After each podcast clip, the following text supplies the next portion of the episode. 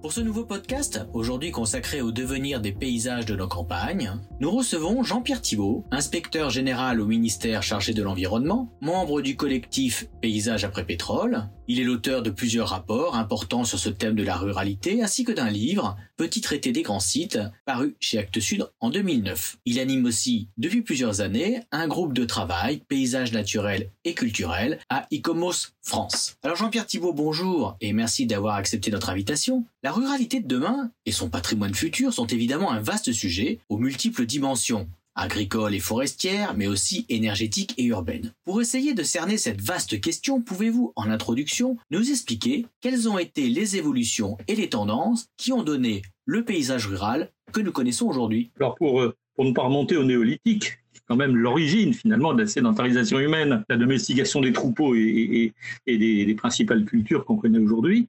Euh, disons qu'à partir des années 50, euh, se développe euh, un bouleversement extrêmement important des campagnes qui va conduire au paysage qu'on connaît aujourd'hui. Alors ce bouleversement, il consiste en quoi?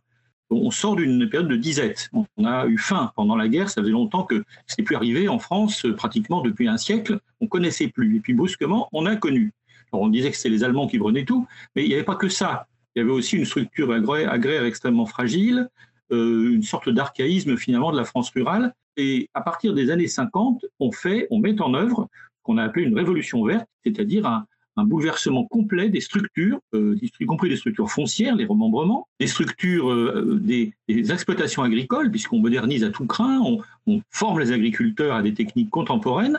Et parmi ces techniques contemporaines, il y en a deux essentiellement vont avoir des influences majeures sur le paysage, c'est un, la mécanisation. On introduit un machinisme agricole considérable. Euh, pratiquement tous les actes de la culture ou de l'élevage sont, de plus en plus mécanisés. Alors ça, ça se fait pas en un jour. Hein. Il y a bien une trentaine ou une quarantaine d'années pour qu'on en arrive où on, en est aujourd'hui.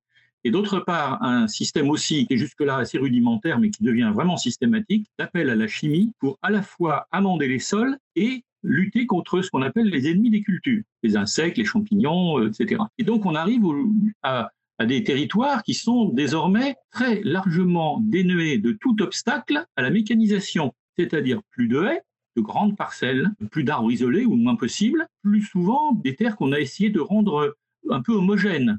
Euh, on a des marais, ces marais, on les assèche, on en fait des polders, euh, et on y cultive, on y cultive des céréales.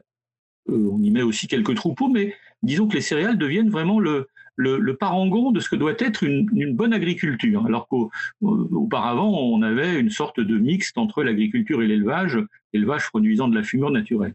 Donc là, on est dans, des, vastes plaines. Enfin, en gros, tout, le, territoire français se met à ressembler à la Beauce ou à la, Champagne pouilleuse aux grandes plaines du bassin parisien. Et quand, on ne peut pas le faire, parce qu'il y a trop de relief, parce qu'il y a des montagnes, du climat euh, ou une sécheresse euh, un, petit peu, un petit peu rébarbative, on décide euh, d'abandonner ces territoires. Et puis, comme on n'a pas assez de forêts, bah, on les replante. Et le Fonds forestier national subventionne très largement des replantations, notamment de conifères, pour les territoires qui ne peuvent pas être mécanisés ou amendés. C'est comme ça qu'on arrive à une sorte de dichotomie entre des terres abandonnées une espèce de, grand vide de campagne qui était auparavant assez peuplée et qui deviennent des déserts, et puis euh, d'autres déserts, parce qu'il n'y a pas besoin de grande main-d'œuvre puisqu'on a tout mécanisé, qui sont des plaines céréalières.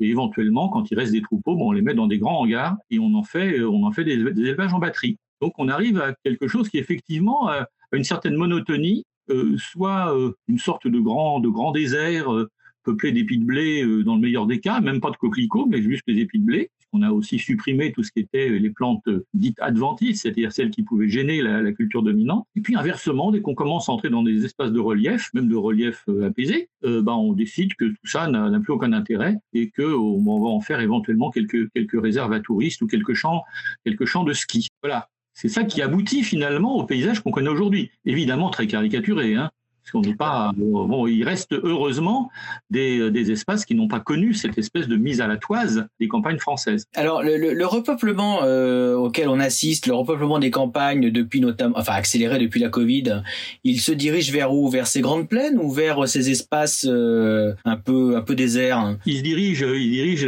d'abord pas, pas trop loin de l'endroit où on travaille. C'est-à-dire que les périurbains, ils vont quand même pas euh, à l'autre bout du monde ou à l'autre bout du territoire français. Ils se dirigent là où euh, on peut en quelques heures parfois de, transport public ou, de voiture ou d'autoroute, euh, rallier le lieu où on travaille ou le lieu où on fait ses courses, qui sont d'ailleurs aussi externalisés par rapport aux villes et qui, sont eux aussi dans les campagnes.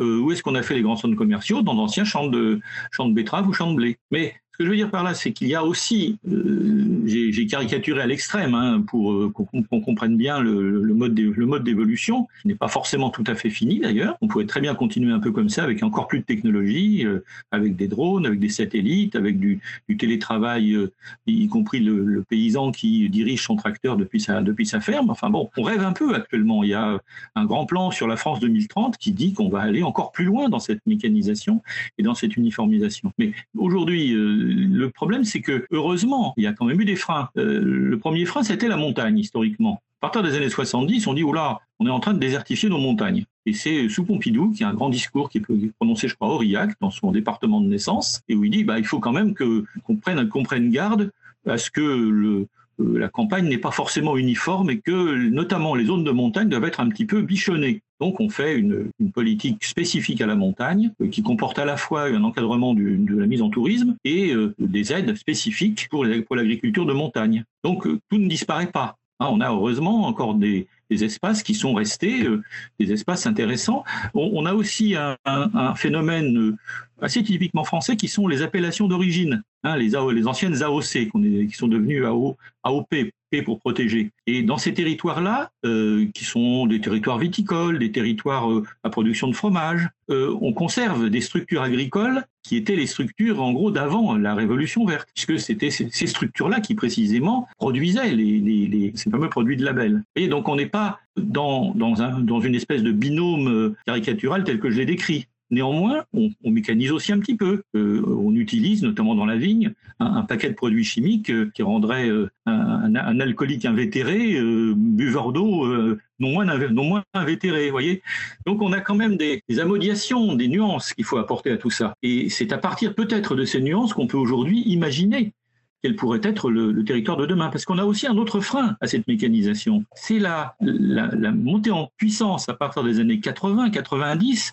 des exigences environnementales. Parce qu'on se rend compte que toute cette agriculture mécanisée et chimique ben, produit euh, à la fois de l'érosion, parce que quand on n'a plus de haies, ben, euh, l'eau court comme elle veut, et donc on a euh, des, des, terres qui deviennent pauvres parce que justement l'ensemble de leur, de leur richesse partent avec la pente vers les océans ou vers les rivières. Et elles ne partent pas toutes seules, elles partent aussi avec les produits chimiques qu'on a répandus de manière un peu excessive dans les champs ou dans les prairies. Donc tout ça nous, induit des, des, demandes environnementales importantes. Les zones humides, les marais, les, bords de rivières qui servaient à atténuer les inondations ou à atténuer sur les côtes les, les, les de marée ou les incursions marines. C'est ce que les zones humides, qu'est-ce que c'est? C'est de la terre de l'eau, donc c'est de l'éponge. Ces, ces zones humides, on se rend compte aussi qu'elles sont très intéressantes parce que c'est l'endroit rêvé pour les oiseaux migrateurs c'est les haltes des oiseaux migrateurs, c'est leur caravansérail en quelque sorte. Et donc, on se met aussi à protéger ces territoires-là, à faire en sorte qu'ils subsistent sur les terres qui n'ont pas encore été drainées, qui n'ont pas encore été touchées par cette mécanisation à outrance, euh, subsistent un certain nombre d'espaces qui sont des refuges en quelque sorte pour euh, la biodiversité. Et donc, on a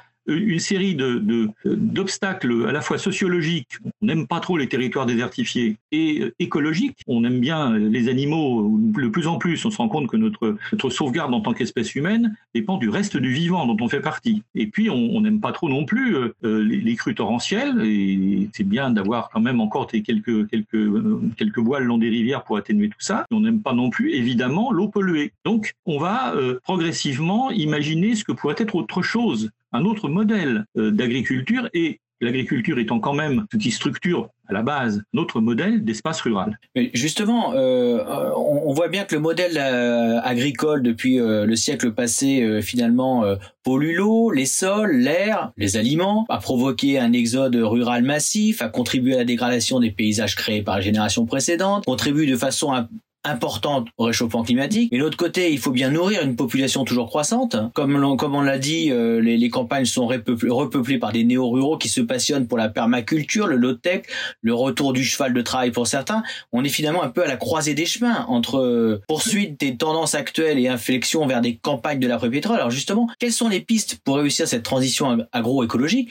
Et pourquoi parlez-vous euh, de campagne de l'après-pétrole? Le pétrole va disparaître? Le pétrole, on sait que aujourd'hui, euh, son pouvoir calorifique est aussi un pouvoir calorifique pour la planète. Donc, il fait partie de ces énergies euh, fossiles euh, qui, avec le charbon et, quelques autres, et le gaz naturel, puisque c'est la même origine hein, du fond des océans, ne va plus être ne va plus être utilisé, indépendamment des réserves, parce que c'est pas parce qu'il y a plus de réserves qu'on va plus le faire, mais c'est parce qu'un jour on se dit qu'il y aura plus de réserves et qu'en plus aujourd'hui, utiliser des combustibles fossiles, c'est forcément nous augmenter notre température, non pas d'un degré et demi, mais 2 ou 3 degrés ou 4. Et ça, on peut pas, on ne vivra plus. nos, nos, successeurs ne pourront plus vivre. Donc il faut passer à autre chose. Le pétrole étant un peu le symbole de tout ça. Hein. Euh, c'est, disons, ce qui a été utilisé le plus à partir des années 70 dans notre continent. Tout s'est fait en fonction de ça. Et le pétrole, c'est les tracteurs, euh, c'est le combustible pour les tracteurs, c'est le combustible pour les voitures. Euh, donc c'est, c'est le, le symbole de cette de cette civilisation dont on voit aujourd'hui le, euh, début de la fin. On doit remplacer par une autre forme de civilisation plus intéressante et surtout pas par une espèce de retour en arrière. Hein, il ne s'agit pas de revenir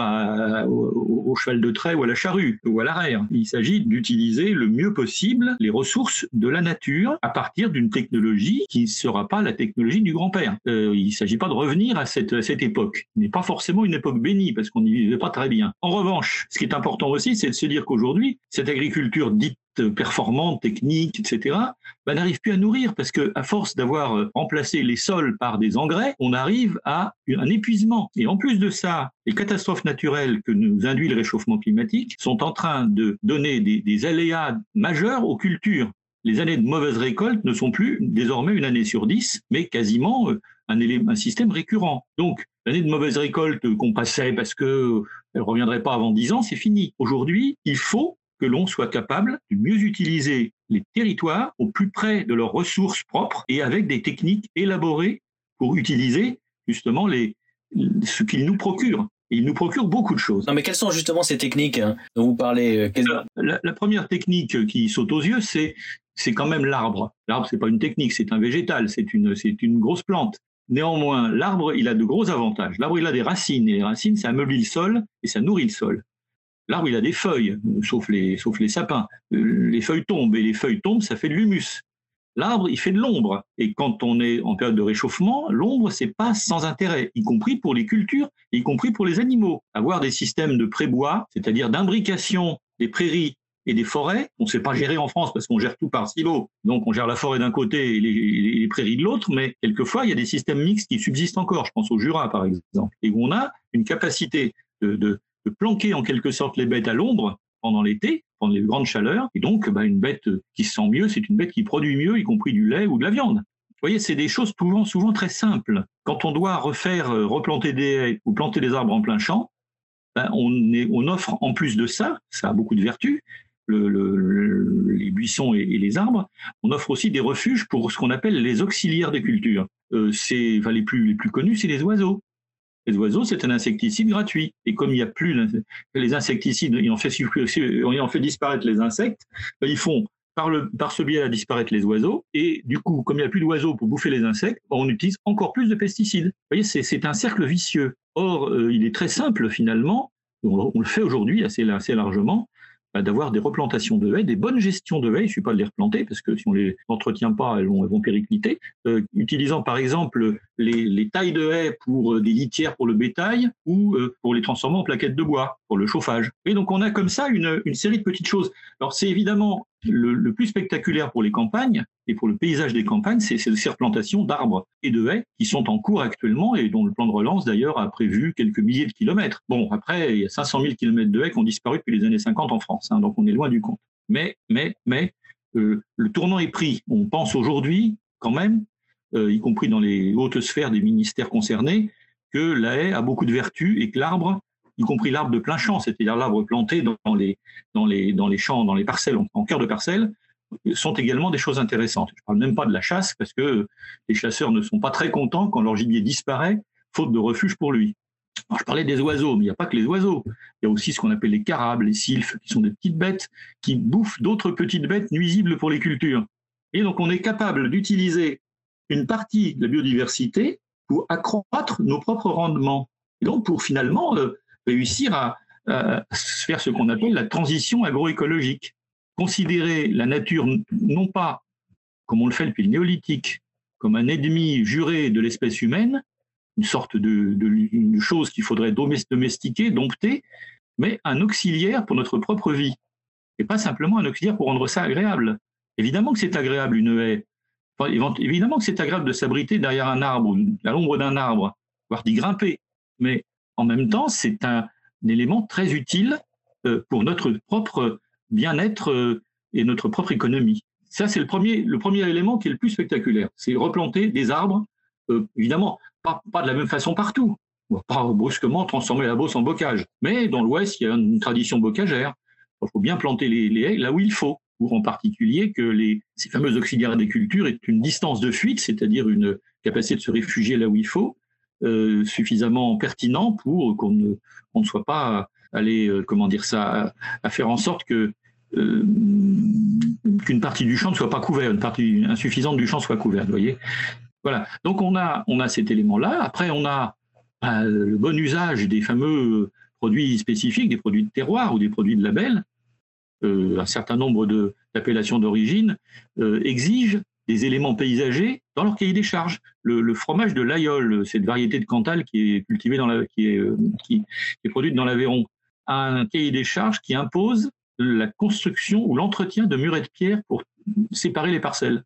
Voilà un élément qui est à la fois utile pour la production correcte de, ce fromage et agréable parce qu'à la fois c'est beau et puis c'est bon le produit de ce paysage. Donc on a, euh, on a ce, premier élément. Après on a aussi tout ce qui peut être le, euh, le circuit court, c'est-à-dire la capacité de produire euh, pas trop loin, pas trop loin des sources de consommation. on va pas repeupler les campagnes, même s'il y a des, mouvements inverses hein, de, périurbanisation ou de, retour à la, à la, campagne de la part des, des, des urbains qui peuvent euh, se payer euh, un ordinateur efficace pour télétravailler, mais on a une capacité à reconstruire ou réinventer autour des villes euh, des ceintures maraîchères qui sont pas forcément d'un seul tenant, mais qui sont adaptées au, relief, à l'hydrographie de, tous ces territoires et qui retrouve assez proche de chez elle euh, un marché de consommation tout à fait efficace. Les, les AMAP, hein, vous connaissez ça, les, associations pour le maintien de l'agriculture paysanne se développent un peu partout de manière exponentielle. Les gens ont un besoin de traçabilité de leur nourriture et euh,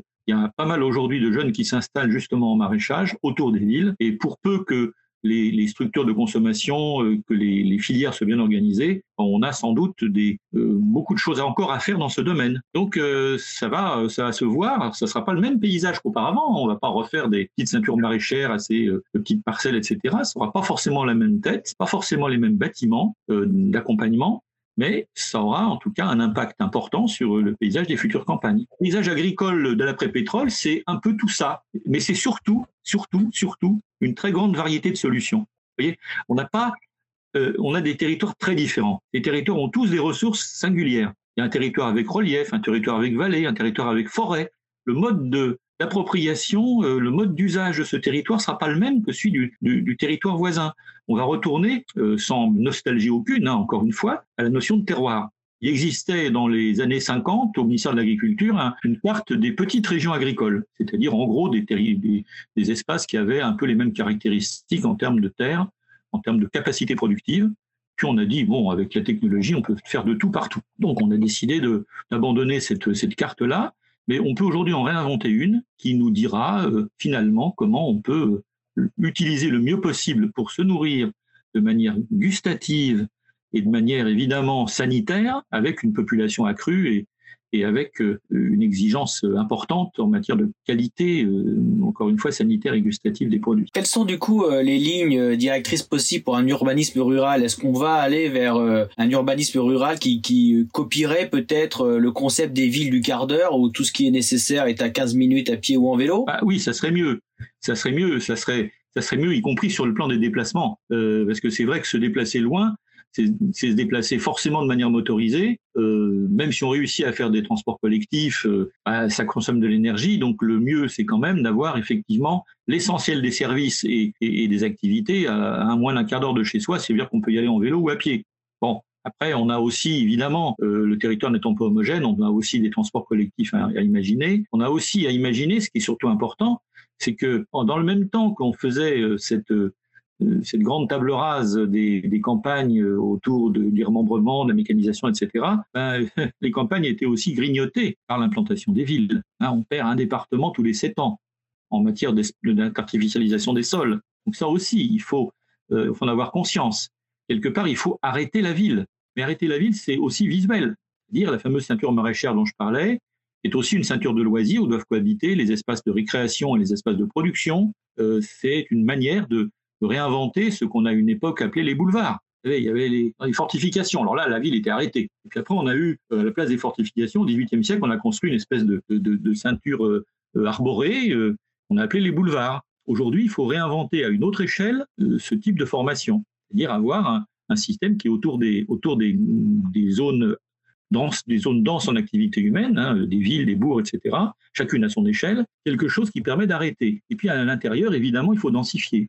Et puis aussi, quand on est dans des bourgs ruraux ou dans des villages, ben, il faut avoir un, système urbain qui, qui essaye d'éviter les conflits d'usage.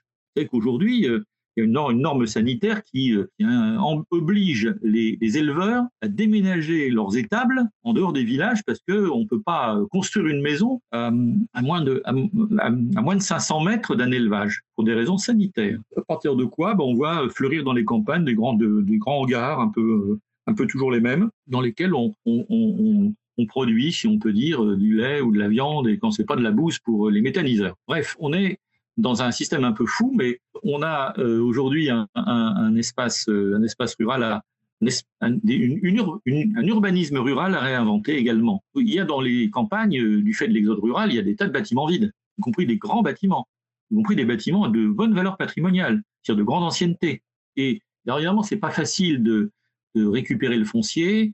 Souvent, il y a de l'indivision. Enfin, c'est, en tout cas, on doit tendre à une réutilisation maximale de ces bâtiments existants, euh, quitte à les réinterpréter sur le, en matière contemporaine. Il existe en Autriche, dans le, petit land orient, occidental, l'extrême, ouest de l'Autriche, le Fort Arlberg, où il y a une grande tradition de bâtiments en bois, et cette tradition euh, se, conjugue avec une grande inventivité des architectes pour adapter aux normes contemporaines, et notamment aux normes de passivité, aux normes d'économie d'énergie, euh, les bâtiments en question.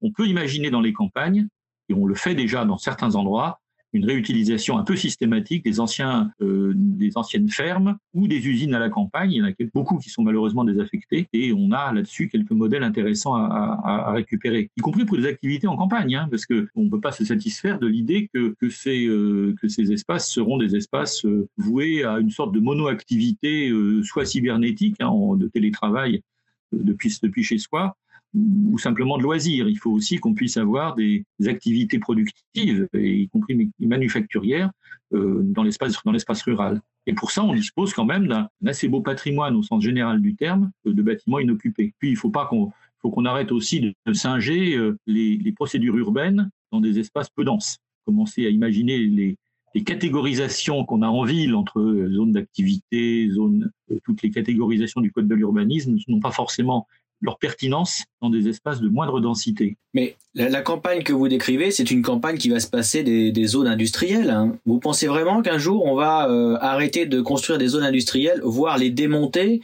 euh, parce que c'est quand même euh, une rentabilité financière énorme. Hein? Alors, le, bon, les zones industrielles, des, dirais, qui ont, qui ont disparu dans les années 80, tout, le système textile qui a disparu de France, pratiquement, euh, tout le système des, vallées industrielles qui existaient dans les, les moyennes montagnes, euh, tout ceci a laissé des grandes friches. Et ces friches, qu'est-ce qu'on va en faire? Il faut bien essayer de leur trouver un usage, y compris un usage tertiaire, et on le fait dans pas, mal d'endroits. Euh, et puis d'autre part, il y a les grandes zones d'activité périphériques des villes. Ces grandes zones d'activité périphériques qui ont été des espèces de, verrues posées sur les campagnes, leur grand problème, c'est d'être toutes pareilles on, vous lâche au milieu d'une zone d'activité, qu'elle soit commerciale ou, artisanale, comme on dit, ou industrielle, ben, vous ne saurez pas si vous êtes dans le Valenciennois, euh, dans le, dans les alentours de Nantes ou dans la périphérie d'Aix-en-Provence. Il y aura peut-être plus de soleil à tel endroit qu'à tel autre. c'est tout. C'est-à-dire qu'on a vraiment une espèce d'homologie architecturale et, morphologique de ces espaces qui est parfaitement euh, attentatoire, si on peut dire, à, une, diversité de bonnes lois nous permettant quand même de, vivre correctement dans notre pays. Donc euh, on a, je pense, un énorme chantier à faire et qu'aujourd'hui, euh, vous avez peut-être remarqué que la loi climat résilience mettait un terme, même si ça va durer encore un petit peu parce qu'il y a des résistances, et de l'inertie était un terme aux, grandes aux, grands espaces de vente périphériques. Donc, qu'est-ce qu'on va en faire? Un énorme défi. Qu'est-ce qu'on va faire de tout ça? On a commencé à relever le défi des, friches industrielles importantes dans des secteurs comme les Vosges, qui étaient littéralement sinistrés. On a commencé même dans le bassin minier du Nord et du Pas-de-Calais à retrouver des usages contemporains euh, au chevalement de mines et aux, bâtiments qui avaient euh, marqué la période de l'essor du charbon. Euh, il faut qu'on imagine la même chose ces grands espaces. Alors, je ne sais pas du tout vous dire ce que ça sera. Moi, je ne suis, pas, suis pas architecte, donc je peux ni, ni, paysagiste, je ne peux pas vous dire ce que ça sera. Mais ça sera autre chose que ce qu'on connaît aujourd'hui. Donc, euh, l'activité humaine, elle va être à la fois un peu plus dématérialisée et sans doute euh, un peu plus diffuse, pour des motifs aussi de, proximité plus importante des différentes formes d'activité. La charte d'Athènes doit être bannie. Le système du zonage, c'est un système qui génère du déplacement ce déplacement, comme on ne peut pas tout le temps le faire non carboné, c'est-à-dire qu'on ne peut pas mettre partout des tramways, des bus à haut niveau de service, des pistes cyclables ou des chemins piétons, ben, il faut qu'on évite ce système de spécialisation des territoires. En plus de ça, les territoires, ils ont pas, euh, on n'a pas les moyens sur une, notre petite terre de d'avoir une seule activité par territoire. Donc il faut qu'on rende les territoires un peu polyvalents.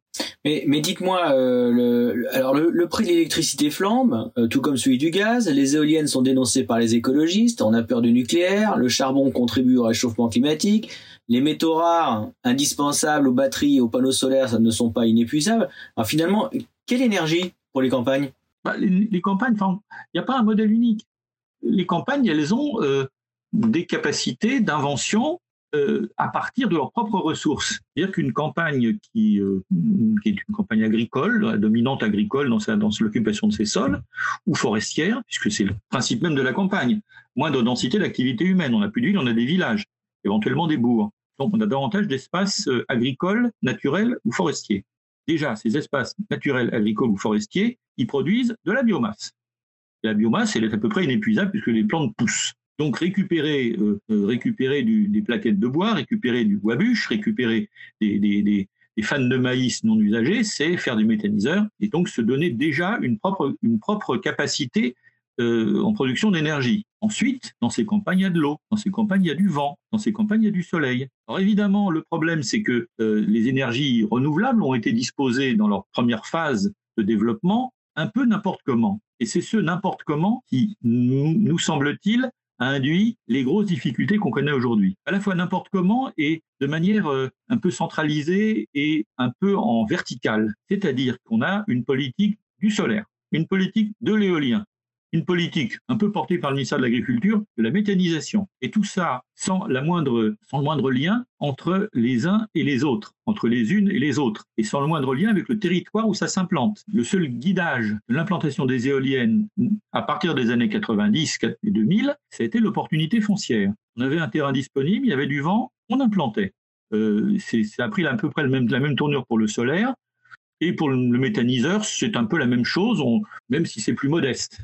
Et puis, n'oublions pas une chose importante. N'oublions pas que l'énergie, ça c'est une tautologie ou c'est une pontosane de dire ça, la meilleure énergie, c'est celle qu'on consomme pas. Donc, le moment où on faisait des maisons passoires, et en plus ça été réservé aux plus pauvres d'entre nous, est un moment qu'il faut balayer. Il faut qu'on arrête de faire des maisons passoires. Il faut qu'on arrête de, construire euh, euh, des choses qui euh, sont... Enfin, il faut qu'on arrête de consommer de l'énergie à tout niveau. Ça, c'est la première chose.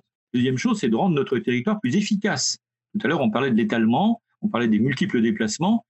Si on peut en éviter par une meilleure euh, localisation des activités, euh, des logements, des loisirs, euh, une plus grande proximité de l'ensemble de ces fonctions, on aura rendu le territoire énergétiquement efficace. Et puis, on aura effectivement, en regardant partout sur le territoire, on aura regardé de quelle manière on pouvait, on pouvait implanter le mieux possible des dispositifs d'énergie, de production d'énergie renouvelable. Et moi, je dis que dès lors qu'on l'a concerté avec tout le monde, dès, lors qu'on a décidé où les mettre, comment les mettre, et qu'on a regardé de quelle manière ces, ces, dispositifs devenaient des éléments intéressants, voire structurant du paysage, on peut arriver à des consensus. Même si aujourd'hui c'est devenu un sujet un peu polémique et voire politicien, voire politicien, on, s'est rendu compte avec un sondage récent sur les éoliennes que les éoliennes n'étaient pas forcément, n'étaient pas forcément ce qu'avaient prétendu certains, certains hommes politiques et que finalement nos concitoyens n'étaient pas si fâchés que ça. Néanmoins, c'est pas une raison pour les mettre n'importe où, pas une raison pour euh,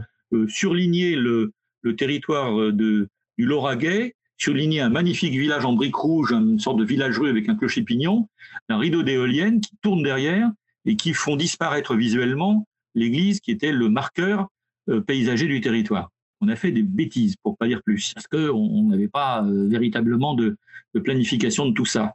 Je pense qu'il faut aujourd'hui qu'on en arrive territoire par territoire à des territoires qu'on appelle à énergie positive, mais qui partiront de l'économie, qui partiront de l'efficacité, qui partiront des structures paysagères, des lignes de force pour savoir où implanter et quoi implanter. Parce que ceux qui connaissent le mieux les territoires euh, et leurs ressources, c'est quand même les habitants. Les habitants, leurs responsables, leurs élus, etc. C'est eux qui savent. Implanter de manière verticale depuis Paris euh, des dispositifs en essayant de faire de la performance ou du chiffre, euh, je pense que c'est voué à l'échec ou c'est voué au conflit qu'on connaît aujourd'hui. Donc les territoires, les, les, les, les paysages ruraux de l'après-pétrole, ça sera aussi des paysages où il y aura des éoliennes, des méthaniseurs, des panneaux solaires. Euh, dans les, les Préalpes s'est développé un dispositif très sympathique qui s'appelle les centrales villageoises. On appelait auparavant centrales villageoises photovoltaïques. Qu'est-ce que c'est? C'est un village qui a un caractère patrimonial avéré. Une silhouette, euh, des matériaux, euh, des volumétries de maisons. Et dans ces, ces territoires, euh, ben on a imaginé comment les panneaux solaires implantés sur euh, le sol, implantés sur des toits, implantés sur des granges, pouvaient surligner euh, ce qu'était la silhouette même du village. On a fait ça pas tout seul. Les, habitants qui, ont décidé de faire ce genre de démarche se sont adjoints des gens compétents euh, au sein des, des, des CAUE, hein, des conseils d'architecture, d'urbanisme et d'environnement, au, sein des parcs naturels régionaux où se sont développés d'abord ces, ces, ces, centrales, et puis euh, évidemment l'architecte des bâtiments de France. Quand le, village était protégé. Et tout ça a donné euh, aujourd'hui une, soixantaine d'initiatives sous forme de sociétés coopératives d'intérêt collectif, où des collectifs de citoyens implantés dans des villages produisent leur énergie et tentent euh, d'être autonomes, enfin d'être autonomes sur le papier, parce que euh, comme il y a un monopole de la distribution d'électricité, c'est qu'un jeu d'écriture. Hein, mais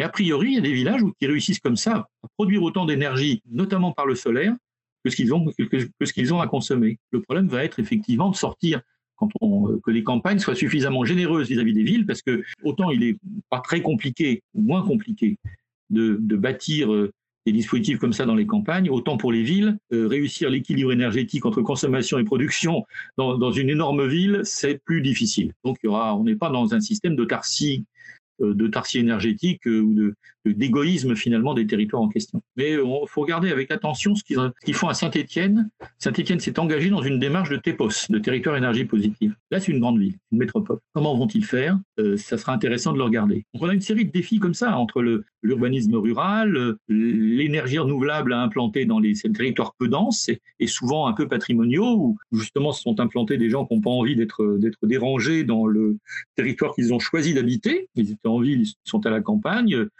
Déjà, le champ du coq, c'est un peu difficile. Et si en plus on a une grande éolienne en face de chez soi, euh, là, la goutte d'eau fait déborder le vase. Donc, euh, je crois qu'il y a quelque chose d'intéressant à faire euh, dans ce, dans ce domaine. En tout cas, voilà, on a, on a une série de vastes chantiers et je ne sais pas bien ce que seront les campagnes d'après-pétrole, mais je pense qu'il y aura quelques principes qui guideront leur aménagement et qui seront ceux que j'ai tenté de vous exposer. La meilleure énergie est celle que l'on ne consomme pas. Il n'y a pas une solution, mais des solutions qui s'additionnent et qui dépendent des capacités d'innovation par rapport à ses propres ressources. Merci Jean-Pierre Thibault pour ses propos éclairés. Les auditeurs souhaitant en savoir plus sur votre travail peuvent consulter les livres Ville et territoire de l'après-pétrole du collectif PAP, paru aux éditions Le Moniteur en août 2020, et le second livre de la collection Paysage de l'après-pétrole, cette expérience européenne, toujours aux éditions Le Moniteur, paru en juin 2021. Ils peuvent aussi consulter le site du collectif Paysage après pétrole, www.paysage-après-pétrole.org. Quant à nous, nous nous donnons rendez-vous dans un mois pour un nouvel épisode de notre série de podcasts, Le patrimoine. Demain, à très bientôt.